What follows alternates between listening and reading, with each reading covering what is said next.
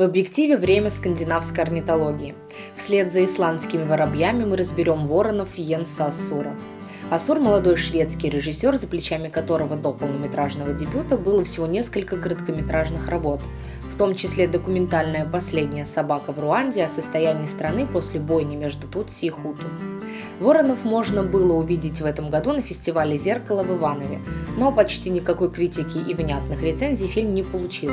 Остальной мир, по большому счету, его тоже то ли проглядел, то ли не посчитал нужным серьезно изучить. Мы эту досадную ошибку по мере сил исправляем. Вороны вышли в 2017 году. Это история отца семейства, пытающегося совладать с сельским хозяйством, которое вели еще его деды. Но дело не спорится, все против Агны, начиная с природы, кончая сыном, который не хочет продолжать семейный труд. К прочим напастям прибавляются арендодатели, у них тоже появились планы устроить все по-новому и более эффективно распределить землю. Йен Сасур пришел в игровую режиссуру из журналистики и фоторепортерской работы с короткой остановкой в документальном кино. Из своей прошлой профессии он наследовал скрупулезность в работе с фактурой, желание максимально подробно, достоверно создать вечный мир фильма, осмыслить пространство взглядом того, о ком он снимает кино. Ему нужно все непременно настоящее. Ферму для съемок Воронов он искал запущенную, но действующую. А с актером готовился к роли сельского хозяина, посадив того на диету и заставляя осваивать сельхоз работы. Это, конечно, не требование герцога Фицкаральда, но все же. Видна документальная подложка и верность грубой правде жизни. А из таких твердых принципов быстро складывается стиль. Но пока очевидно главный элемент в работе Ассура – это актер Рейни Бринлсон. На нем все строится, он несущая часть конструкции. Он фермер Агны, хозяин гибнущего мира. Именно его драма неспешно разыгрывается у нас перед глазами. Именно внутри него бушует обреченная воля, а вовне все приходит в упадок. Он землевладелец, против которого вдруг сбунтовался им же оберегаемый маленький мир. Распадается связь рода, укорененного на земле. Сын не намерен продолжать семейное дело, а увлечен орнитологией, в которой делает успехи. Оппозиция земли и неба красноречива. И небо против Агны.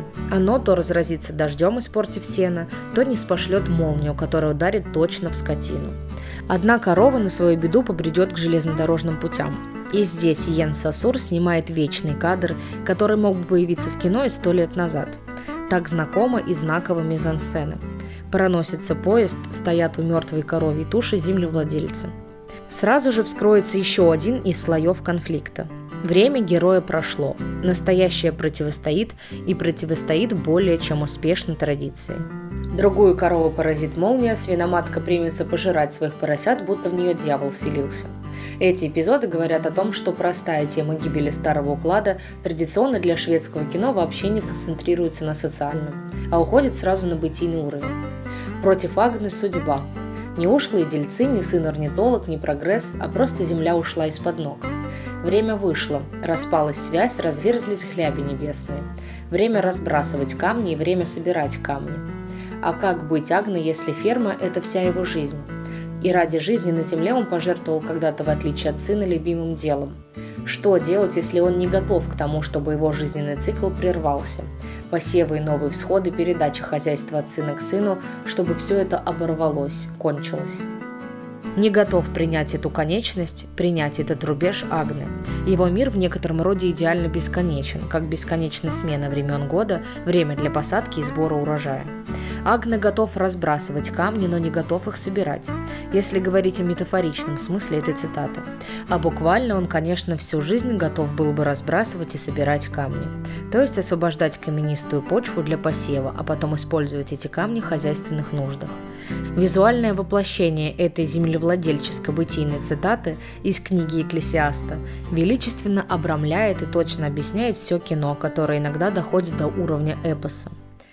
Фильм идет щадяще недолго. Подобную историю можно было бы развернуть громаднее, и мы были бы не вправе упрекать режиссера за многословность. Гибель чаяния человека, гибель дела предков может длиться с медленным величием.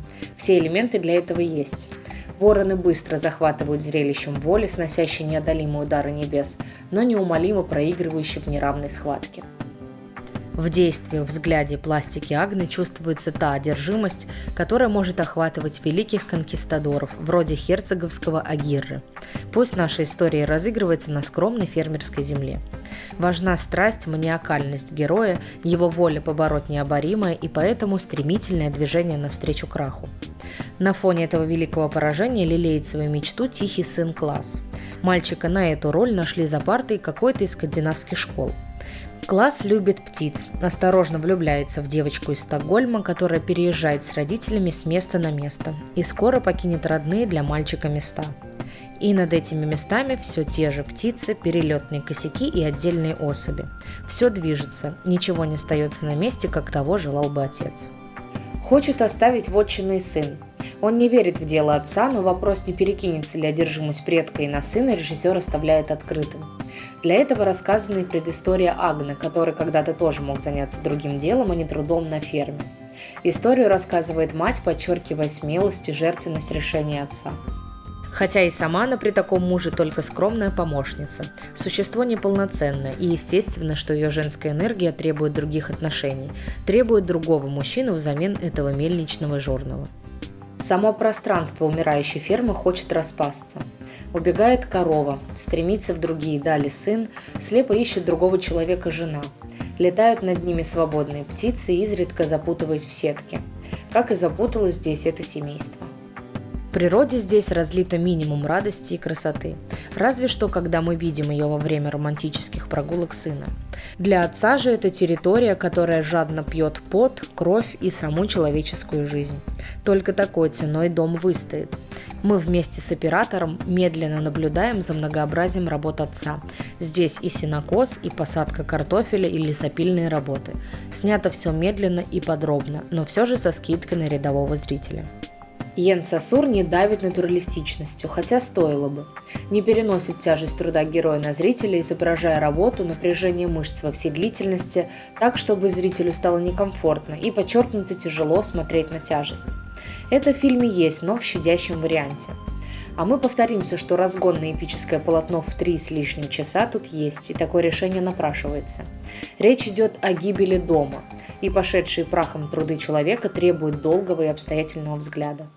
Смысл названия кроется не только в орнитологических пристрастиях сына, но и в демоническом потустороннем ореоле, который окружает ворона, нередко посланника смерти и небытия. Две такие птицы прилетают к отцу. Они сидят позади него, отбрасывая гигантские тени. И он прогоняет их, прежде чем они скажут свое черное слово, но мы и без того прекрасно знаем, что они могли бы каркнуть. Всесокрушающее Невомо. История падения дома Агны выполнена впечатляюще на всех уровнях. От изображения психологического стачивания человека о собственную судьбу до эпического изображения завершения жизненного цикла. Мы уже устали повторять, что у теневой Скандинавии, которая, кажется, навсегда заслонена то Бергманом, то фон Триером, поразительно сильный и мало кем виданный кинематограф. В прокате его вы вряд ли найдете.